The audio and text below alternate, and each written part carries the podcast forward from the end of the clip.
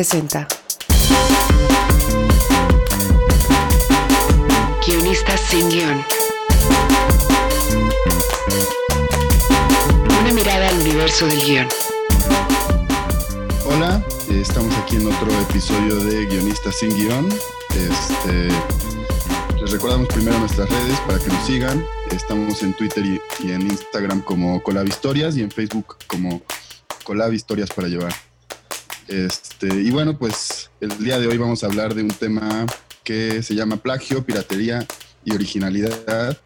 Y es precisamente hablar de los límites, tanto legales como creativos, ¿no? Eh, que, que, nos llevan a, tomar de referencia otras obras, a usarlas un poquito, eh, a robar quizás, eh, y también a veces eh, que cuando eso puede ser un problema, sobre todo si estás del otro lado, ¿no?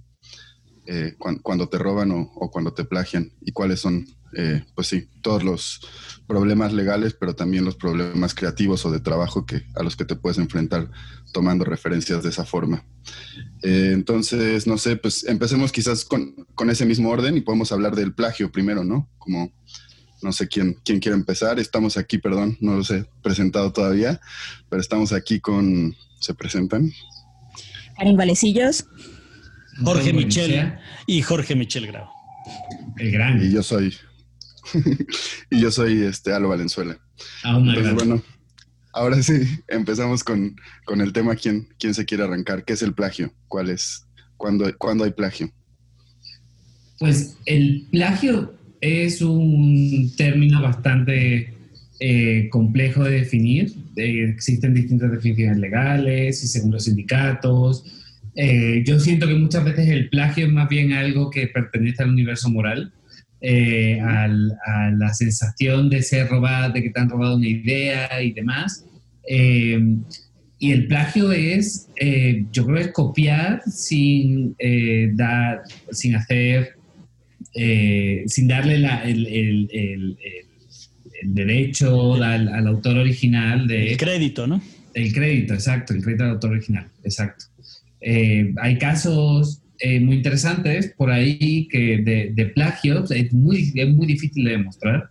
Eh, como he dicho, eh, según el sindicato eh, de guionistas americanos, un plagio se considera cuando, cuando está copiado literalmente el, más del 60% del guion. Entonces, en, en, ese caso, y no, y claro, exacto, y produces una obra con un nombre distinto y con un, y con un autor distinto, eso es un plagio. Eh, pero igual, o sea, hay muchas veces que el plagio va mucho más allá de, de, de, lo que está escrito, ¿no? O sea, si tú transcribes una película desde directamente la película que, que, estás viendo en la pantalla, no vas a usar las mismas palabras que usó el guionista original porque tú tienes tu propio vocabulario, pero eh, es un plagio, o sea, estás copiando la película claro. y, y, eso se hace sistemáticamente. De hecho, la, la definición directa de plagio es eh, la utilización de una obra en su, digamos, como en su semilla o en su... Eh, ¿Cómo se dice? Como ¿Cuál la es la palabra? La idea, la, la idea sustancial o primigenio. ¿no? No, no necesariamente, por lo menos en uno de los criterios fuertes acá en México, no es que tenga que tener el, hasta el 60% de la obra original. Es, en realidad es con que con que sea eh, la obra primigenia o, la, o, lo, el sustento de la obra, ya se puede empezar a considerar plagio. Hay una, digamos, un ejemplo que no es cinematográfico, pero que pone de relieve lo que sucede en este país, que es el plagio de la tesis de Peña Nieto, que se hizo muy famosa porque... Eh, se titula o se licencia el señor expresidente de este país con una obra que no le pertenece y la firma como propia. Eso es básicamente el plagio. Y como bien dice Antón, el, el, problema en una obra cinematográfica es hasta qué punto se puede dictaminar que se plagió, ¿no? Y creo que el criterio, pues, es, es básicamente, básicamente ese. También hay un caso muy famoso de un gran guionista y amigo, Pato Saiz, que tuvo toda una historia, toda una anécdota legal con nosotros los nobles y que no era precisamente plagio, ¿no? Pero era más como una cosa de sustraer el porcentaje de escritura y firmar los créditos, que también podría entrar como en ese, en ese universo, ¿no? Sin embargo, acá el plagio pues es literalmente ver otra obra, reescribirla y firmarla como propia y que después se filme. Eh, uno, uno de los casos, digamos, como más, más famosos es eh, Perros de Reserva. Que Perros de Reserva está, entre comillas, inspirada en City Fire, que es una película hongkonesa que tiene básicamente la misma estructura, básicamente los mismos personajes, tiene escenas casi en copy-paste, ¿no? La escena final del, que digamos, es una película del 92 o 93, no me, no me acuerdo exactamente el año, de Perros de Reserva, si no lo han visto. Mexican Standard, ¿no? Exacto, difícilmente, difícilmente los voy a, a, a spoilear, pero es este final donde están todos y se disparan. Es prácticamente idéntico. Entonces, ¿hasta dónde se puede eh, des, eh, como definir como plagio una obra así donde el autor dice, no, no, no, es un, me inspiré en esa obra. Claro, hay una cosa interesante que dice, que eh, decía William Faulkner, que todos los escritores roban, solo que a los buenos no se les nota. Mira. Y, y es, y, y, tiene razón en cierto sentido, porque para escribir bien tienes que haber leído mucho. Y en el caso de los guionistas también, para, para, escribir películas tienes que haber visto muchas películas. Y es probable que mucho de eso quede en tu, en tu inconsciente, que es lo que se llamaría como una especie de plagio involuntario. Cuando eh, tienes algo en tu disco duro y aflora en ti como si se te ocurriera a ti, pero ya se le ocurrió a otra persona, o sea, ya otra persona lo hizo y puede venir de, de, lo mucho que has leído o de lo mucho que has visto. Solo que si tienes esa capacidad, como dice William Faulkner, si eres muy bueno, probablemente nadie se dé cuenta, ¿no?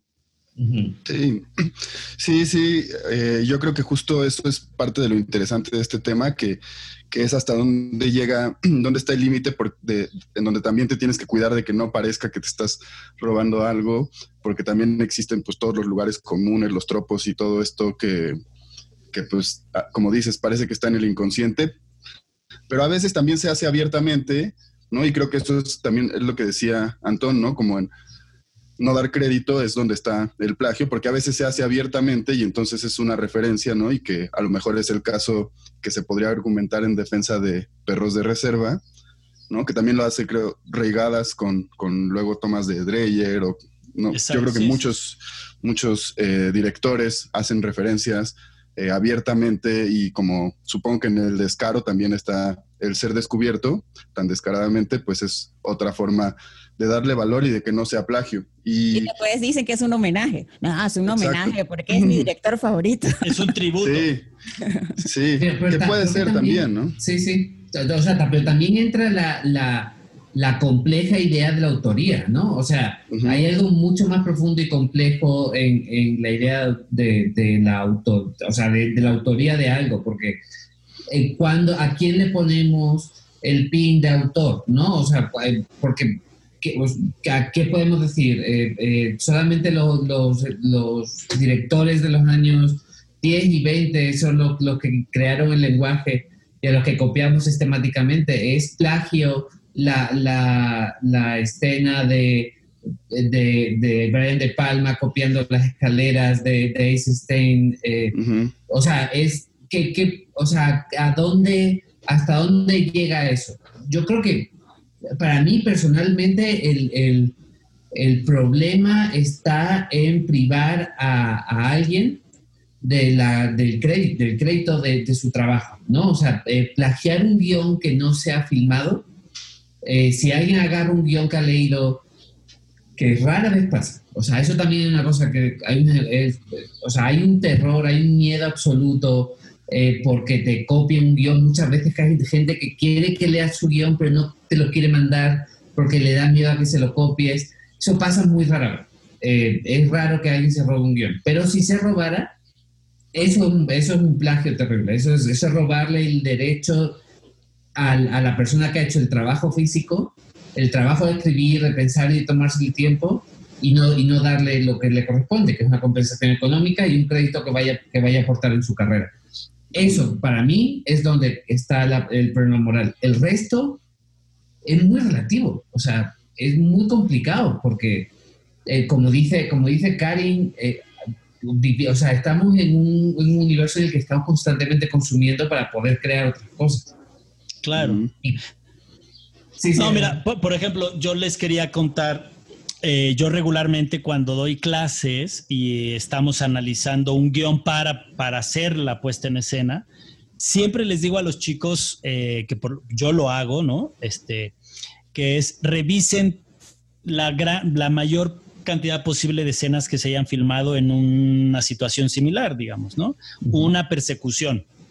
Bueno, no hay mejor manera de, estudiar cómo hacer tu persecución estudiando y analizando persecuciones que ya se filmaron. Eh, entonces llega un momento en que empiezas a adquirir ¿no? Como mucho background o mucha información ya filmada y entonces filmas de esa manera.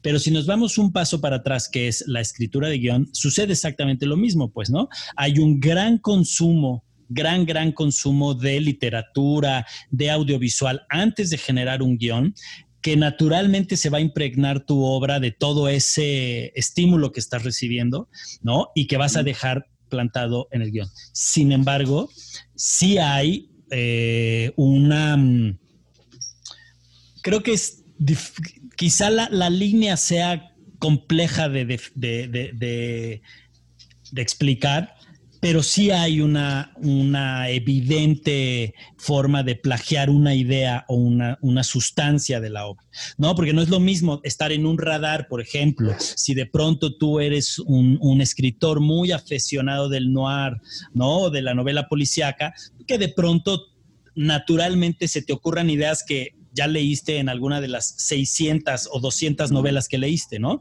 Y que salga y que se aplique, que, que, que, pinte o que le ponga color a tu guion y que no necesariamente te acuerdes de dónde viene, ¿no? Sin embargo, ¿no? Un, un, un arco, por ejemplo, ¿no? Un policía que investiga el rap de y, y que tiene un final, que leíste en una obra, eso es un plagio, porque sí está literalmente sustraído de una idea original a la que no le estás dando crédito y que tú estás tomando para elaborar una, idea eh, arriba de, esas, de ese elemento sustancial. Entonces, pero, ajá, dime, dime.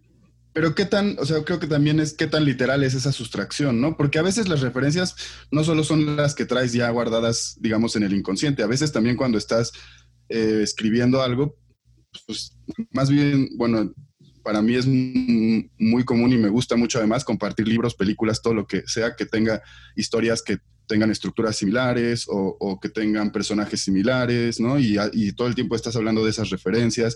Incluso digo, en los pitches de series, pues pones esto del MITS, ¿no? En donde pones tres ejemplos que si los unieras, darían lugar a algo como lo que tú estás proponiendo. Entonces, a veces es muy abierto y, yo creo que también existe como esta idea de la apropiación, que quizás en la música o en las artes visuales es mucho más clara y mucho más abierta y mucho más libre. Eh, pero aquí también se hace, ¿no? O sea, como que a lo mejor si tomas un personaje con su principio y su final de alguna forma, pero lo, lo pones en una película que no tiene nada que ver con eso y, y cambia mucho. Entonces, creo que también el límite, y quizás por eso Antonio al principio decía que esto es un problema moral, ¿no? Porque quizás el límite está en la intención, que es imposible de... claro, es imposible de, atajar y por ejemplo ahí en el masterclass de Shonda Rhimes, ella dice que cuando vas a escribir una escena y comienzas diciendo, esta escena se parece a la escena de tal serie, ya empiezas mal, ¿no? Y creo que es cuando hay como flojera de generar algo o te quieres apegar tanto a esta escena funcionó, entonces yo quiero que esta escena sea esta escena. Y ella dice, no, ahí estás mal. O sea, estás partiendo inmediatamente de no generar tú tu propio mecanismo para construir esa escena, sino dices, ah, yo quiero que esta escena sea como esta escena de Friends o esta escena de Grey's Anatomy.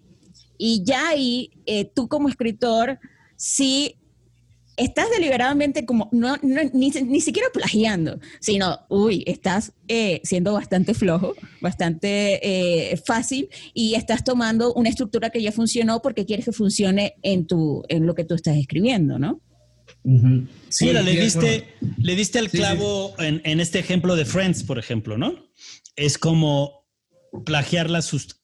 Claro, es que está este ejercicio de o plagias la sustancia para venderla o copias la fórmula para obtener un beneficio, no generar una idea nueva, al final está probado, hay un público cautivo al que le va a llegar y hay una cadena de televisión que dice no más experimentos, seis amigos, ¿no? Conflictos entre ellos, vámonos. El, el, problema es cuando la obra trasciende de otra, de otra, de otra forma, ¿no? Y entonces empiezas a robarte ideas de Dark, ¿no? Este, a robarte ideas de Dark para generar una y no a tomar la estructura de Dark, estudiarla y ver qué que de todo ese universo de una serie le puede proponer a tu propio universo un, robustecerlo de alguna manera, ¿no? Eso es como lo, único que digo. A veces lees tanto, y, y, y lo digo desde mi perspectiva como, como entre maestro, jurado, y, y porque además muchos muchos compañeros y colegas hacen lo mismo, leen cientos de guiones en concursos, en convocatorias cuando son jurados, de todos tus alumnos. Yo muchas veces estoy dispuesto a leer guiones de gente que me contacta en Facebook para dar algún consejo y todo, pero llega un momento en que lees tanto que no, que pierdes de vista dónde están esas ideas. ¿Dónde están las referencias? Claro, y de repente cuando estás escribiendo empiezan a surgir, pero no nada más de esos guiones, sino de las series que tú ves, de los libros que tú lees, de las películas que te gustan, de los comentarios que te hace tu familia, etcétera, etcétera. Y de eso se, se hace, se hace un guion, ¿no? A mí lo que me preocupan a veces son los eternos escritores plagiados, ¿no? La, esa gente que todo el tiempo piensa que le plagiaron algo. Sí. Y que también son muy divertidos, o sea, que ven, no sé, ven, qué sé yo, este, ven Dark y dicen, yo entregué mi guion a una productora que conoce a la productora, que conoce a la productora de Dark, por lo tanto, es probable que me hayan quitado eso. Y entonces son muy divertidos porque también pasa, y esto es una anécdota, hace poco estoy leyendo una novela de una escritora ganesa, y una novela narrativa, y en un momento hay un cumpleaños, celebran un cumpleaños y no tienen una vela como, ¿sabes? Velita de cumpleaños y usan una vela de de estas de normales para cuando se va la luz. Y todo el contexto venía dado por la muerte de un familiar. Y eso es algo que pasa en una obra de teatro que yo escribí. Y yo lo que dije es, qué lindo conseguir que alguien, te, te conectas con alguien que no tiene nada que ver contigo, que, que nunca, te, nunca se han visto y, y resolvieron una situación emotiva de la misma manera. Y yo no dije, ay, seguro esta escritora ganesa leyó mi obra de teatro porque la publicaron en yo no sé dónde y me robó mi idea de cómo se resuelve esto. Todo lo contrario, sentí como, como ay, mira, los seres humanos estamos conectados a veces por, por, de las maneras más extraordinarias, ¿no? Eso fue lo que sentí. Pero hay gente que sí, que ve una, dice, no, yo le entregué a esta productora mi guion hace años y mira, en esta serie pasa lo mismo. Entonces hay el eterno escritor plagiado, ¿no? Yo siento que también hay una cosa, es desde, dónde escribes, ¿no? O sea, desde dónde eh, generas tú lo que estás escribiendo. A mí me cuesta mucho usar referencias, porque las referencias ya están interiorizadas, ¿no? O sea, ya son cosas que veo, pero muchas veces me preguntan, ¿esto a qué se parece? Me cuesta la misma vida decirlo. Pero de pronto alguien me lo dice, sí, se parece un chingo, eso, está increíble. Pero desde dónde escribes es igual donde está la honestidad de lo que escribes. Eh, un poco, yo creo que, el ejemplo de Shonda Rhimes está perfecto. Eh, eh, si estás escribiendo pensando, esta escena se parece a esta otra escena, estás todo el tiempo pensando en esa otra escena que quieres copiar. Pero si eres capaz de entender lo que hay más allá de la escena, la esencia de la escena, un poquito lo que hablaba, lo que hablaba Jorge, es eso lo que quieres emular. Y esas emociones no son exclusivas. O sea, una emoción no se puede registrar, no se puede... Eh, Exacto. y, un poco la idea es generar esas emociones y, el arte es lo que nos da, quizá, no sé si me estoy inventando, pero es cultura emocional, ¿no? Una serie de, de, de experiencias que no has vivido, pero que conoces porque las has vivido a través de la literatura, el cine, la pintura, el arte, y quizá esas cosas son las que queremos emular. Yo eso no, eso no me parece plagio. A mí lo que me, me parece plagio cuando no eres capaz de llegar a esa conexión emocional con lo que estás haciendo y te quedas en solucionarlo de una forma muy superficial que has visto en otro sitio.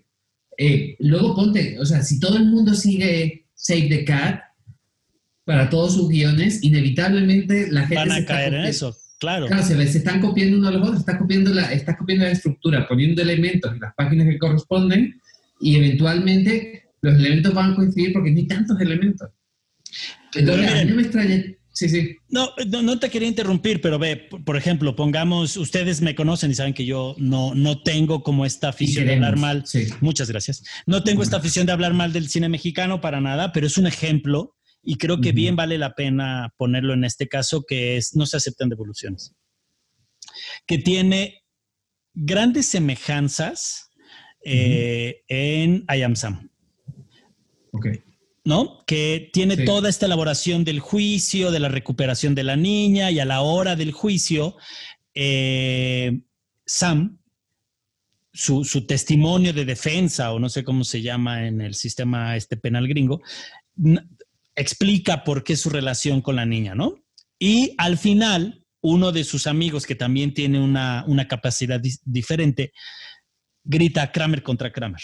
Y entonces todo el mundo se da cuenta que todo lo que acabamos de oír son los diálogos de Kramer contra Kramer. Nos vamos a ver, eh, nos aceptan devoluciones y a la hora de que el personaje principal está haciendo su, su speech o su diálogo para quedarse con la niña, empieza a decir como una serie de palabras muy poéticas y resulta que es una canción este, de, de Cuando calienta el sol. Entonces, o sea, al final es la misma estructura. Al final es el mismo, el mismo mecanismo, ¿no? Que necesita el personaje para empezar a, a, convencer a los otros de quedarse con la niña y luego alguien descubre la canción y se la quita.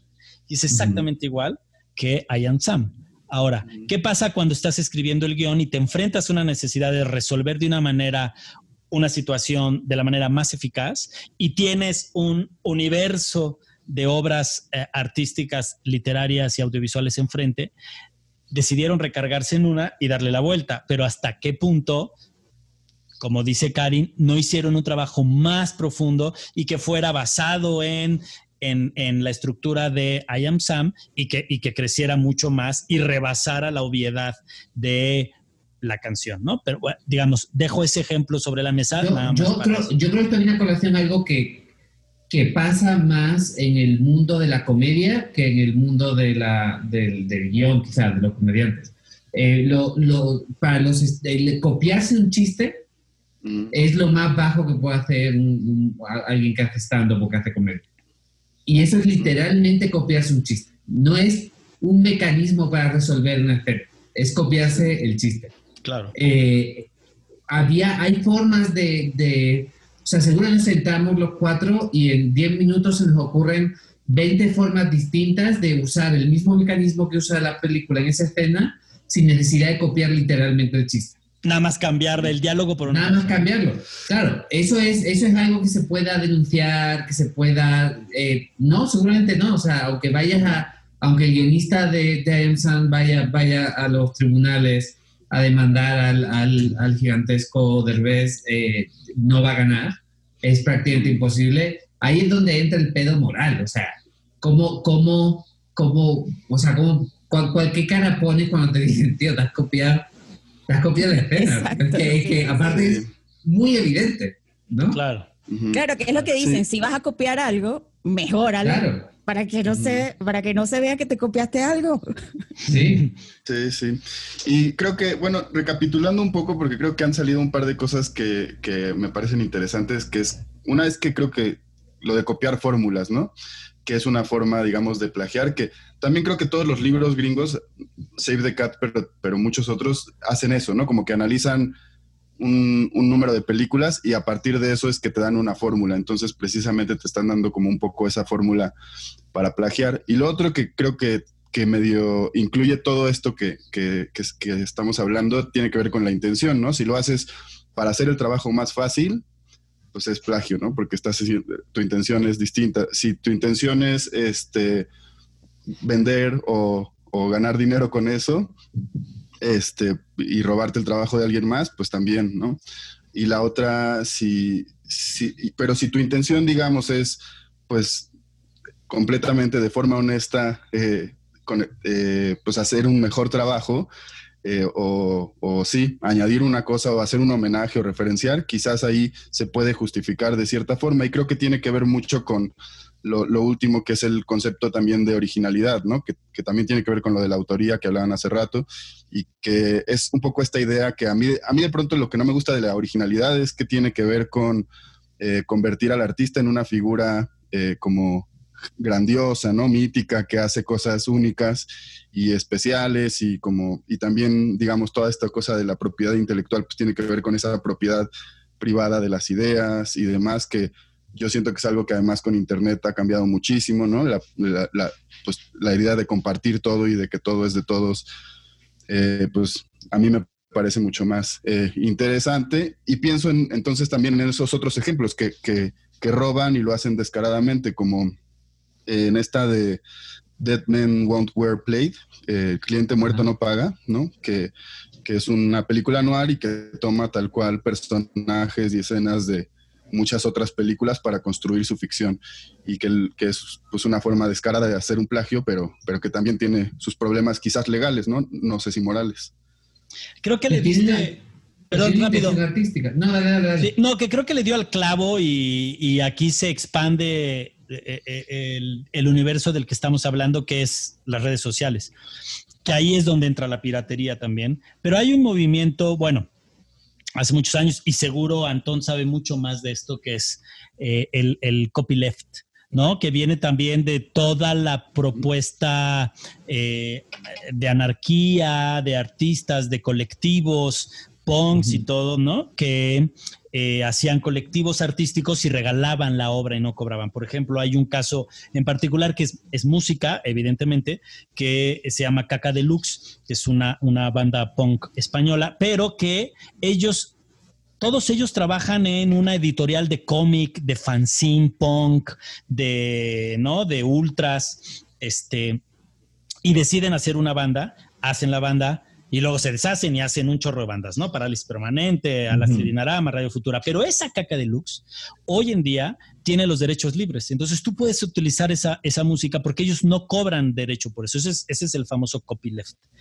Pero ahora cada vez es más difícil, es muy fácil acceder a la obra en, en Internet, pero utilizarla para tu obra es prácticamente imposible, ¿no? Entonces se ha curiosamente esta expansión que tienen las redes para el acceso a ciertos materiales se ha hecho cada vez más fuerte y más eh, robusta la...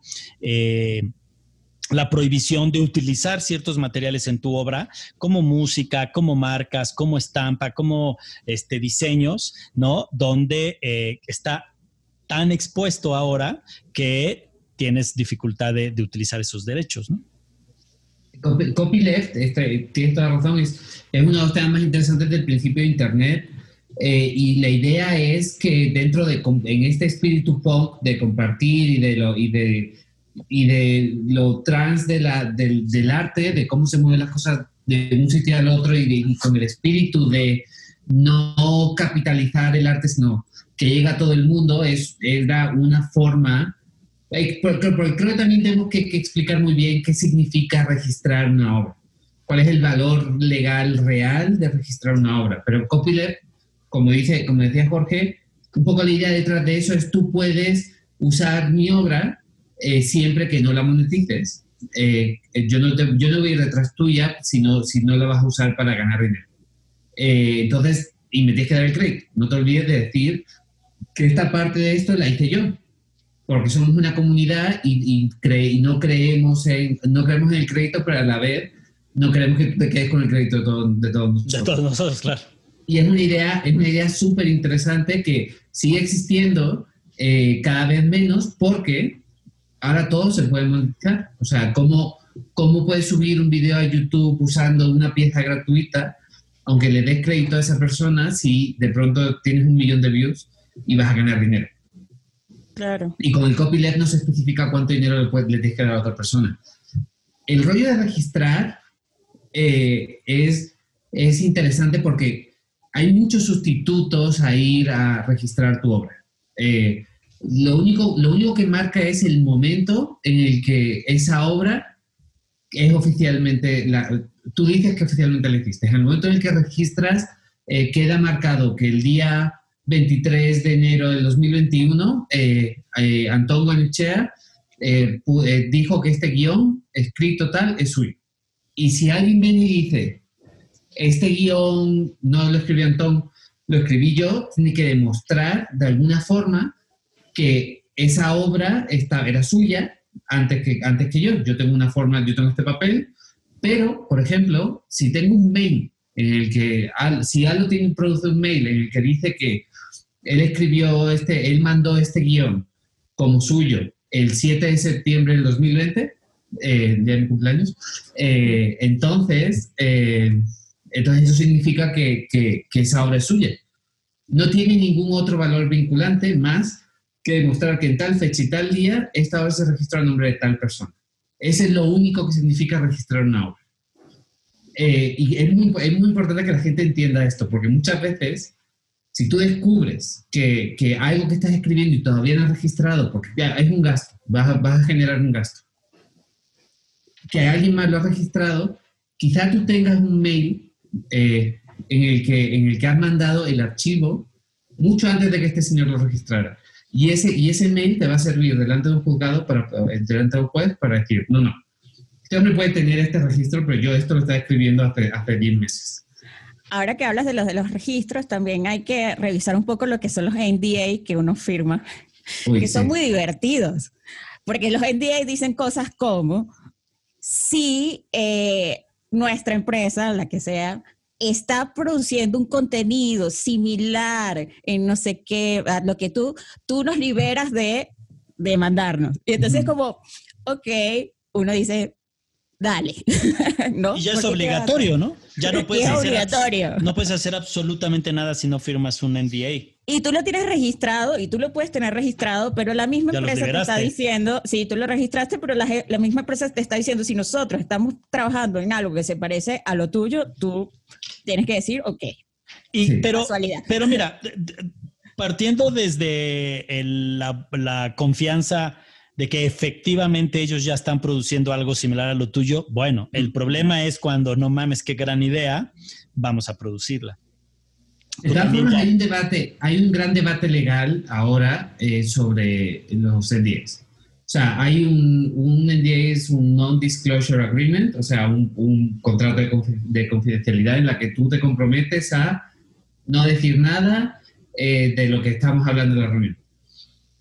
E, este, esta forma legal entra en una crisis terrible gracias a Trump eh, y a todos los NDAs que hacía firmar a todo el mundo que hacía una barbaridad. Eh, y, y, no sería raro que dentro de cinco años todos los NDAs que hemos firmado no valgan pito. O sea, eh, básicamente empiecen a salir decisiones legales que creen precedentes de que anulen los NDAs porque son una barbaridad que hacen las compañías, como por ejemplo en el caso que está diciendo, está diciendo Karin. Hay una cosa, también hay honestidad. Por lo menos hace poco una amiga fue a pichar una idea a Amazon. Y cuando ya iba, claro, ya había mandado eh, como esta especie de pitch eh, escrito donde dice la idea, no sé qué. Y cuando a ella le tocó pichar esa idea, el de Amazon le dijo, no, no, no, no, no, no, no, ni me la cuentes, no me digas nada, porque estamos desarrollando algo muy parecido y no quiero, no quiero, no quiero escuchar. y fue muy divertido, bueno, porque fue como, entiendo que si a lo mejor eh, estoy desarrollando algo que el tema es parecido y tú me lanzas algo, yo probablemente me lo lleve y entonces le digo, no, no, no, por favor, no me, o, no me al, o al revés, Cari, ¿no? Que eso ya se está trabajando allá, pero como tú se lo pichaste, el, el, escritor que pichó dice, me lo robaron porque yo se lo acabo de pichar. Y ahí sí, no hay manera de decir, no, no viene de tu pitch, viene de esa mesa de trabajo, viene de esos escritores que se desarrolló. Es, es digamos, es delicado, pero también es como un ejercicio de confianza, pues, ¿no? Y es un ejercicio de confianza también para que tú no divulgues, porque no, no solamente es cuando tú vas a pichar, sino cuando te hacen llegar materiales de su digamos de sus ideas para que tú los desarrolles y te piden que no los divulgues que no y que no te lleves algunas de tus ideas a tus otros proyectos ¿no? que hay una cosa hay una a mí me pasa a veces cuando voy a pichar una idea que de pronto me dice, yo le digo, quiero hacer una serie sobre México en los 50. Estamos haciendo una sobre México en los 60. Es como, ¿sí qué?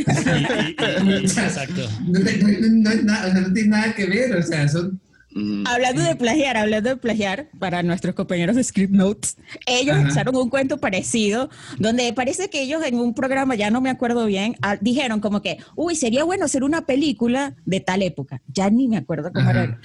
Y viene alguien y les escribe que Ah, qué sí. ganas tienen ellos, porque él estaba justo desarrollando un guion sobre esa, no sé, era una guerra, no sé, algo, No, era un sobre evento. submarinos, un programa de submarinos Sí. americanos, uno así. sí, algo sí. así. Y entonces, y él ahora, ahora su, su gran idea estaba expuesta públicamente y probablemente había gente que iba a desarrollarla y que seguramente tenía mejores contactos que él y se la iban a... Y entonces ellos, ok, ¿cuántas, ¿cuántas películas hay sobre la Primera Guerra Mundial? Sobre la Segunda Guerra Mundial. Es Claro, decir, no, claro. un tema no es una idea. O sea, porque incluso él le reclama y le decía, tú nunca hablaste de Chernobyl cuando estabas haciéndola. Y él dice, pero si ya había otra serie sobre Chernobyl cuando yo estaba escribiendo Chernobyl. O sea, no. mm, Claro, hay otras cosas que son que son grandes temas o grandes escenarios donde pueden haber miles de historias sobre, bueno, imagínense todas las, todas las historias que hay sobre la Segunda Guerra Mundial. Entonces, Claro. pueden haber miles de historias sobre el mismo tema, ¿no? sí. Claro. Sí, A mí me pasó- porque también tiene que ver con, con qué son las ideas, ¿no? O sea, hasta Claro. dónde es, es plagiable y qué, qué tanto desarrollo necesitan. Porque también, digo, es como cuando alguien llega y te dice, no, pues yo, alguien que, que no está en el medio, no tengo una idea buenísima, ojalá le pudiera hablar a Netflix para contarle y seguro que me la comprarían porque se me ocurrió una idea, ¿no? Y, y como que tú entiendes que pues en realidad a veces lo que cuenta es un poco más de ese desarrollo, ¿no? Que no es nada más, es la historia de un tema o un personaje en esta situación o o sea, que, que en realidad, pues sí, necesita un poquito más. ¿Y qué tanto? Pues eso creo que es una discusión que está Claro, difícil, o las, sea, las ¿dónde ideas está? en sí no valen nada. O sea, No las, valen ideas, nada. las ideas no o valen sea, nada. la- a mí la mayoría de gente se me acerca para decirme que tiene una idea buenísima so- sobre su oficina o su familia. Tengo, uy, tengo, tengo un tío que tiene historia, de historia de su vida debería ser una película. Es buenísima, buenísima. o sea, Sí, sí, quiero sí. fichar a Netflix. como, bueno, Vaya. sí, sí. Mucha suerte, mucha suerte. O también te puede pasar, yo me acuerdo con, precisamente lo- hablar de lo que es la, la base cultural o no sé, o el inconsciente colectivo. Yo me acuerdo que eh, dando clases de, de literatura, un alumno como de, no sé, como de 15 años, me dice, tengo una idea de, de una familia que eh, ellos están enamorados, y, pero la familia no quiere, y yo, está inventando Romeo y Julieta. Gracias. en este momento. Ahí habla de un tema súper interesante. O sea, eh, hay la idea de adaptar una obra que ya está liberada y que se adapta hasta la Romeo y Julieta, Ah. cualquier cuento de los, de los hermanos Grimm. Es, o sea, la forma en la que te aproximas a esa obra, porque al final son como, son, son cuentos que tienen algunas ideas y las puedes eh, reinventar cada 10 años y adaptarlo al zeitgeist, al zeitgeist del, del momento. O sea, cuáles son los... los y, y eso es- puede ser absolutamente genuino. O sea, yo no siento que sea, que sea malo. Yo sí me he encontrado, a mí me han mandado guiones de Romeo y Julieta que, que no sabía, el, el- guionista no te dice nada, o sea, no tiene, la película es exactamente Romeo y Julieta, y es como, tío, o sea, esto es Romeo y Julieta, no, no, no, no, esto no, esto es. O sea, no está mal, pero si lo vas a copiar, o sea, hace- o dilo, o ponlo Exacto. mejor, tío, pero no Sobre todo si es. Romeo y Julieta, Sí, además. exacto. Sí, sí. Yo tengo, bueno, voy a poner dos ejemplos en la mesa que son de trabajos míos. Que primero fue toda la polémica de 719 sobre una acusación que me hicieron de plagio, eh, porque la película trataba sobre el terremoto Ajá. de 1985. y la argumentación es que este, esta, este auto, esta, esta guionista que, que decía que yo le había plagiado la obra, decía que ella había registrado una, un guion sobre el terremoto y entonces que nadie podía escribir nada más sobre el terremoto. Eh, hubo ahí, digamos, y ha seguido con toda la gente que quiere tocar el tema del terremoto, pero bueno, es, eso no, no es de mi incumbencia. Pero acá lo que hicimos fue dirimir de alguna manera, se le permitió leer el guion y frente a todos los abogados ella dijo, sí, efectivamente no hay, no hay, este, de mi obra no hay nada aquí, no, no, no podría ser de plagio, pero ustedes están utilizando una escena que yo también tengo en mi guion, que es la escena de eh, Lourdes Guerrero en el noticiero hoy mismo cuando se le cae. Entonces le dije, a ver, eso es un evento real, es material eh, de Televisa y que yo utilizo para arrancar la película. Si tú utilizas el mismo material para arrancar la película, el único que te podría reclamar es Televisa porque ellos son los dueños de ese material. Pero eso es un suceso histórico que no le pertenece absolutamente a nadie. Eso por un lado, ¿no? Entonces, también es, es lo, más o menos de lo que están hablando, ¿no? El tema no es no es registrable, pues, ¿no? Y, por otro, y por otro lado, somos lo que hay. Que en Somos lo que hay hay una escena eh, completa y absolutamente intencional que fue hacerle, brindarle un tributo a una película que para mí es fundamental en el cine mexicano, no solamente en el cine mexicano, sino en mi historia personal, que es Cronos. Y entonces hay una escena en Somos lo que hay donde dos personajes de Cronos aparecen en la misma situación, ¿no? Que es eh, Tito, el embalsamador de una morgue, y el jefe o gerente o dueño de la morgue hablando sobre un cadáver. Y entonces lo que hice fue tomar la escena tal cual, los mismos diálogos y decirlos. Y luego incrustar o, tejer mi historia y que ellos continuaran hablando sobre mi personaje y sobre mi historia.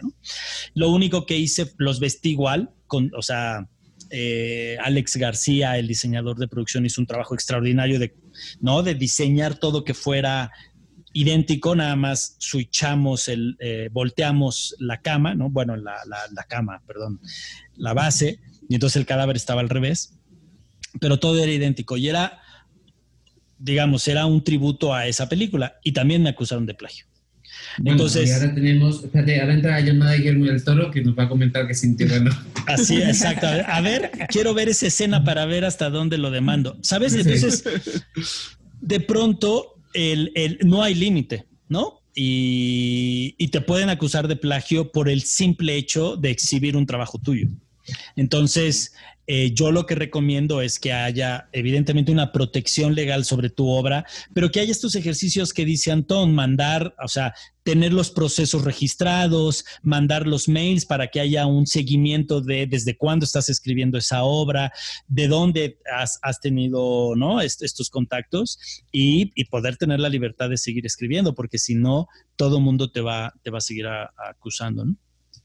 Sí, Sí, que eh, yo me acuerdo que una vez nos recomendaron, pues aunque sea, mándate un mail a ti mismo con tu, con tu historia cuando ya la hayas escrito y ya con eso, ¿no? Porque como decía Antón, lo del registro es medio que un poco una ley sin dientes, porque al final sí tú lo puedes demostrar. Y creo que lo otro que tienes que demostrar, pues es que estuvo en contacto con, con tu obra, ¿no? Porque también, como en el ejemplo que ponía Karin de la novela ganesa, pues estaba difícil, ¿no? Me imagino. exacto, es muy difícil. que, que además también, eso es lo también eso es lo, interesante de los escritores que siempre están trabajando sobre la base de lo que otros también han escrito. O sea, por lo menos ahorita que hablamos de Romeo y Julieta, Shakespeare es como un gran, un gran plagiador. Sí, ¿no? claro. Y claro, pero lo hacía tan bien que, nada. Y también otra cosa, qué orgullo, digo, ¿no? Qué honor que te plagien, porque es como, ah, consideran tu obra como lo suficientemente interesante como para que te la roben. Ah, está bien, está bien, ¿no? Fíjate que justo una amiga eh, guionista eh, española, eh, cuando estábamos estudiando el máster juntos, ella vivía de ganar concursos de guion y de escritura. Era así de bueno. Y te juro que ganaba todo lo que mandaba. Y una vez mandó, había un concurso de cartas de amor y ella mandó una carta al concurso y tal. Y al año siguiente aparecía en varios concursos de, de cartas de amor, otro, un tipo empezó a ganar, a ganarlos todos con su carta de amor. Y ella, ella le pareció una carta de amor a su carta de amor. O sea, este señor era incapaz de hacer algo mejor que lo suyo y decidió mandarla a todos estos concursitos en los que te ganabas 500 euros, 200 euros y tal. Eh, y, bueno, muchas veces que te copien es, eh, tiene un poco, un poco eso. Es muy difícil, eh, todo hay que decirlo, que alguien te copie algo y le vaya a ir súper bien, ¿no? Sobre todo a, cierto, a, ciertos, a ciertos niveles. Alguna vez puedes encontrarte algo que te parezca sospechoso y demás, pero yo, yo no conozco muchos casos eh, reales y genuinos de, de, gente del medio eh, cercano al que le hayan copiado algo, le hayan robado un guion. es raro. Yo lo que yo recomendaría no obsesionarse con eso, tomar las precauciones necesarias en caso de que vaya a pasar, no ser un idiota y mandar y subir tu guion sin registrar a, tu, a Facebook, eh, pero, pero no, no, no, que la gente no se obsesione con eso. Mm. Eh, cuando haces algo está muy bien compartirlo con otra gente creativa. Eh, ayuda mucho eh, ayuda mucho a, ganarte, a ganar en tu autoestima, ayuda mucho a, hacer buenos contactos. Es muy importante si estás empezando que otra gente lea tus guiones para poder conseguir trabajos, porque seguramente si estás empezando tus guiones no se van a firmar, eh, pero van a demostrar que sabes escribir. Entonces, que la gente no se obsesione mucho con la idea de que les van a robar su trabajo, eh, porque al final muy, pocas, muy pocas cosas le van tan bien como para que te, estés perdiendo dinero cuando te lo roban, eh, creo yo. Eh, entonces, eh, tampoco te clave mucho más. Sí, sobre todo porque porque pasa eso, pasa que, que, estamos dialogando constantemente como seres humanos con nuestras emociones, con nuestras historias. yo recuerdo que uh, a mí me pasó, yo soy así súper eh, fan de Juan José Campanella, y yo recuerdo que cuando yo vi El hijo de la novia, yo sentía que había escrito la historia de mi abuela, ¿no? Y le escribí y le dije, no puedo creer, es, es la historia, además que habían escenas que se parecían a mi vida, o sea, porque como mi abuela eh, tuvo Alzheimer y siempre le decían, mira, aquí está Karim, este, eh, la hija de Pedro, y ella me saluda, ah, hola, sí, claro, claro. Y esa misma escena la tiene en El hijo de la novia N veces con la, con la hija de Darín. Y yo le escribí yo le, y él me respondió así súper lindo, porque, porque es eso, porque uno está constantemente como escritor dialogando con, con, con tus emociones y lo que a uno le sucede, le sucede a todo el mundo. O sea, todos fracasamos, todos nos enamoramos, todos soñamos, todo. Y, y hay muchas posibilidades de que algo que tú sientes y alguna historia que tú quieras contar, la cuente otro, ¿no? Y, y es así. Pues, y está padre también, ¿no?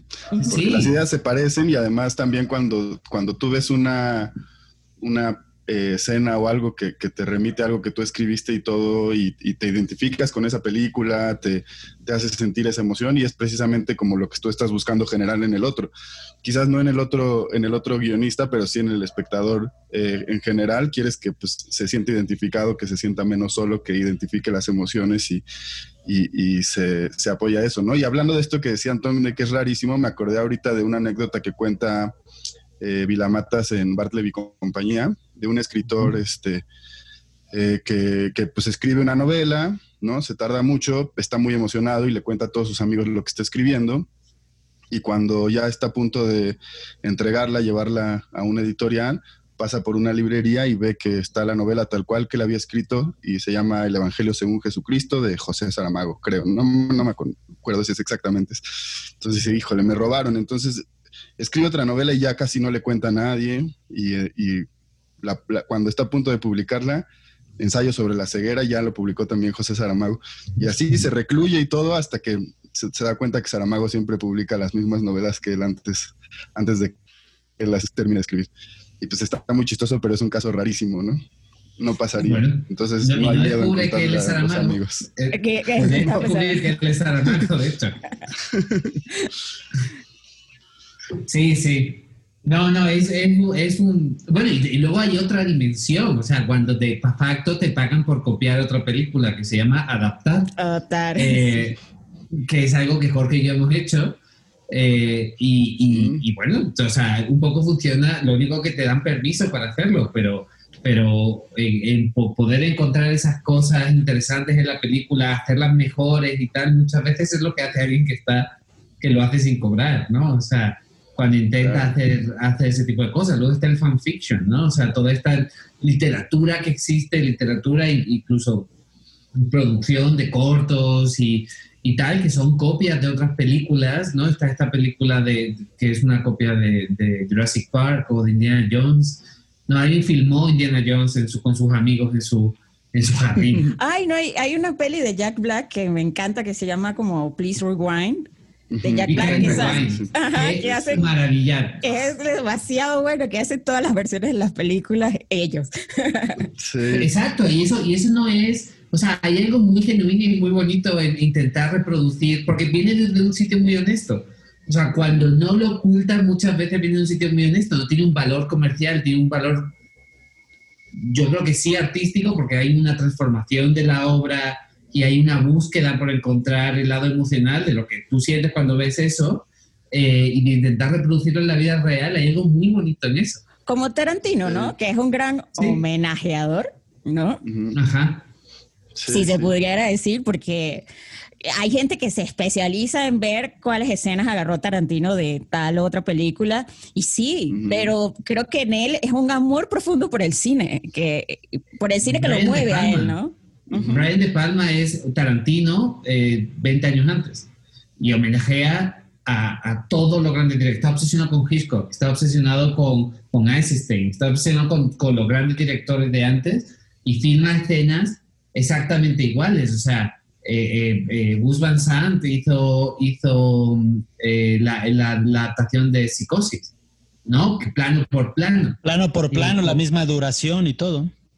Y, y, es muy famoso eh, eh, un ejercicio que hace, que hace Soderbergh durante sus rodajes en los que, eh, en los que edita y, y, hay, y él, él de internet distintas versiones de la misma película que se han hecho a lo largo de los años y las edita para hacer lo que él piensa que es la película perfecta, ¿no? O sea, la mejor escena de, de yo qué sé, de los siete samuráis eh, y luego la ponen eh, con la escena de los siete magníficos y luego con tal y así un poquito va creciendo. Eh, una película es un ejercicio de arte, yo siento, que, que, es genuino y viene de algo que va más allá de la narrativa, va más allá de, de, de todo eso, viene, sí puede ser un homenaje. Sí, ahorita me acordé también de un documental que se llama RIP, a Remix Manifesto, y justo habla de, esto del copyleft, está en copyleft, ¿no? Se puede ver por ahí, creo que en Vimeo eh, gratis, y, este, y habla desde la música, pero lo lleva también a muchos otros lugares del cine y demás, porque pues esto que estás contando que yo no, yo no sabía de Soderbergh está muy interesante y creo que es como se, hace mucho de la música pues de los remixes, ¿no? De todos estos, estos músicos que crean a partir de lo que grabó alguien más y que, y que en la música ya está, pues, bueno, siempre hay un debate legal ahí monetario, pero se, se, hace desde hace mucho tiempo y se seguirá haciendo, ¿no? Y a lo mejor el, entonces el secreto de cuando, digamos, pensando en el otro lado, ¿no? Porque hablabas del miedo a, a que te plagien y a lo mejor en cuanto al, llevándolo al otro lado, el miedo a plagiar, eh, también quizás la clave está en la honestidad, ¿no? Si lo haces de forma honesta, si, si, si lo haces para hacer un homenaje, si lo haces porque eh, te gusta mucho una película y quieres meter una escena que se parece por algo o, o, un personaje que se parezca y, lo, y entonces lo haces evidente porque entonces no hay nada que esconder porque lo estás haciendo desde, desde un ejercicio completamente honesto y, y no, no, te importa tanto ser descubierto. Eh, y pues yo creo que ya estamos por, por terminar, se, se, nos acaba el tiempo, entonces no sé si, si quieren eh, aventarse alguna última reflexión sobre plagio, piratería y originalidad. No hablamos mucho de piratería, pero porque creo que no hay mucho tampoco que decir ahí. Sí, porque además es como, digamos, no hay, está claro que es la piratería, pero bueno, hay, yo quiero, antes de que entren a conclusiones, decir algo sobre la piratería y sobre la defensa ultranza del cine mexicano. No, por favor, no consuma piratería de cine mexicano. Eh, sí. hay un impacto verdadero en los artistas, sí hay un impacto verdadero en que eh, escritores, directores, fotógrafos realicen una obra audiovisual y que después eh, circule libremente en, en, Internet. Que ojo, no es lo mismo que el copyleft. O sea, el que esté accesible en Internet no quiere decir que alguien se esté beneficiando de ella. ¿no? Entonces, de pronto parece ser que es el, bueno, pues si está accesible en Internet y no le estamos haciendo nada, un daño a nadie, va. En realidad sí le están haciendo daño. Y voy a decir un ejemplo clarísimo. Mexican, Mexican Gangster o El Charro Negro. Es una película de Cravioto, de José Manuel Cravioto, eh, de acción. Eh, él no se sabe bien de dónde sale la copia que se va a la piratería, asumen que es en uno de los screeners para algún festival. y la, la película sale a piratería y se convierte en ese momento en la película mexicana más vista en piratería. ¿Y qué sucede? Sacan la película de la exhibición comercial. Entonces tienen que esperarse, creo que año, año y medio, cambiarle el nombre, dejar que se enfríe para volver a sacar la película y la película lamentablemente no tiene el éxito o la recepción que pudo haber tenido. Entonces, sí, la piratería mató la película y sí se beneficia gente regularmente vinculada con el crimen organizado de la piratería. Y los únicos que no se beneficiaron de la película fueron los creadores de la película en toda la extensión de la palabra, no nada más el director y el productor, sino todos los demás que eh, no solamente es una cosa de dinero, no solamente es que recibas un sueldo por la película o recibas una ganancia monetaria por la película, es premios, exhibición, reconocimiento, la gente conoce tu trabajo y entonces cuando tú vas a buscar otro proyecto y hablas de tu película, la gente dice, ah, claro que la vi, en cambio te dice, no, puta, no tengo ni idea qué has hecho cuando estuviste cuatro años de tu vida involucrado en un proyecto que nadie vio porque la piratería pisó y porque se nos ha hecho muy fácil a los mexicanos ir al puestecito de la esquina y decir, ah, le voy a comprar a la viejita unos, unas películas mexicanas. De verdad, chicos, de verdad, de verdad, de verdad, la viejita no tiene un sistema de copiado en su casa y ella no copia de Netflix las películas. Ella, ¿no? Ella adquiere las películas en un mercado que esas películas del mercado están en unos almacenes, tienen unas copiadoras gigantescas que copian y copian miles de DVDs por segundo y ahí es donde se va la ganancia. Entonces, yo, este, si ya no vamos a entrar de lleno a la piratería, porque estoy completamente de acuerdo que la, con lo que se dijo es más que suficiente, pero pues sí tratar de evitar hasta lo máximo de consumir cine mexicano pirata.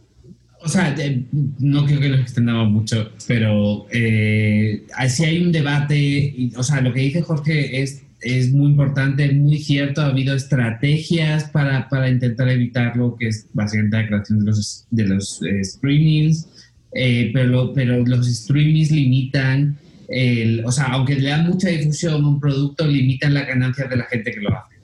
O sea, solamente se va a pagar una vez eh, por la obra que se, que se, que se, que se pone en Netflix eh, y esa obra está ahí por perpetuidad y no genera royalties eh, y, todos los beneficios del trabajo de la gente que lo ha, que lo ha producido se los queda el stream.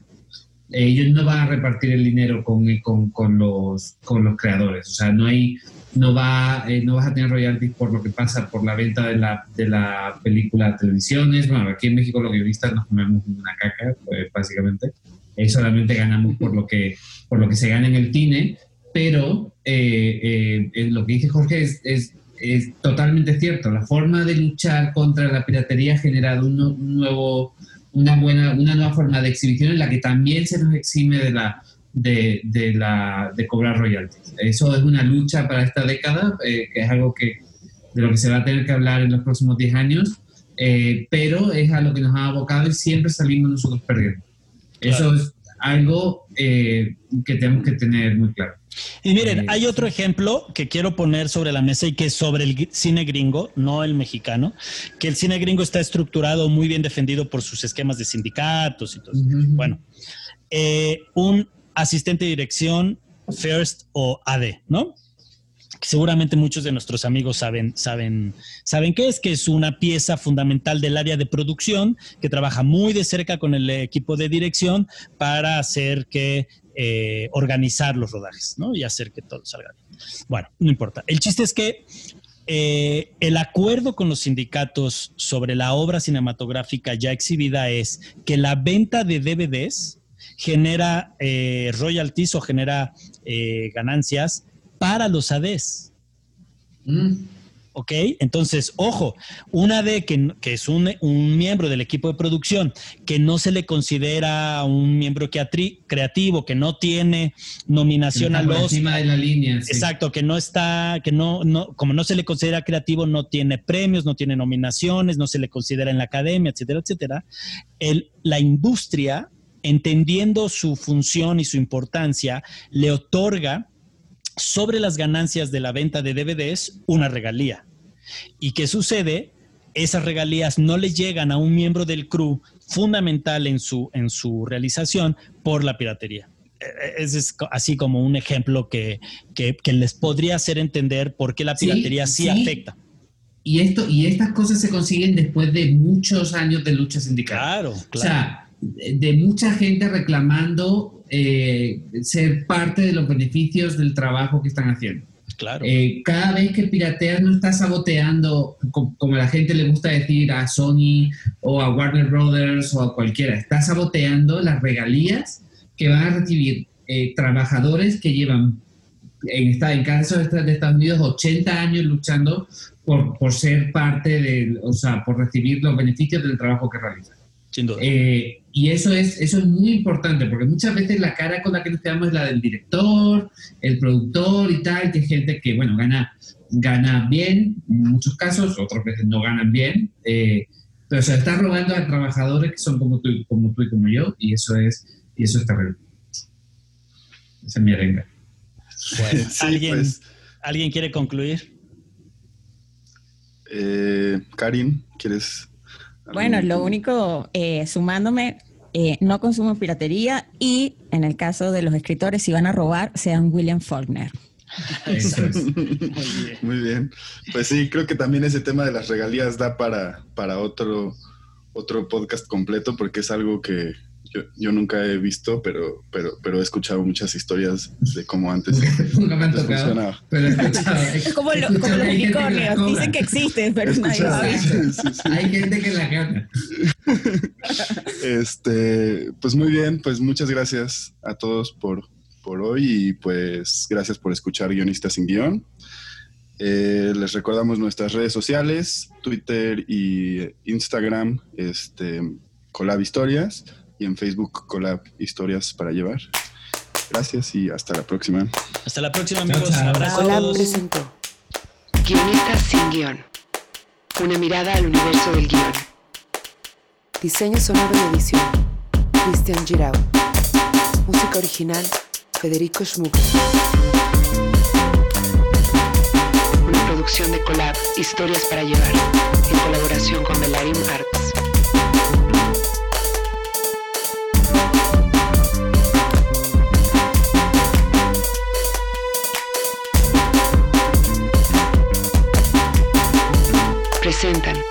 Josh Candia, Paulina Dávila, Mayra E. Castro, Antón Goenechea, Sara Gutiérrez, Karin Valecillos, Alo Valenzuela, Jorge Michel Grau. Derechos reservados con la Pelarium Arts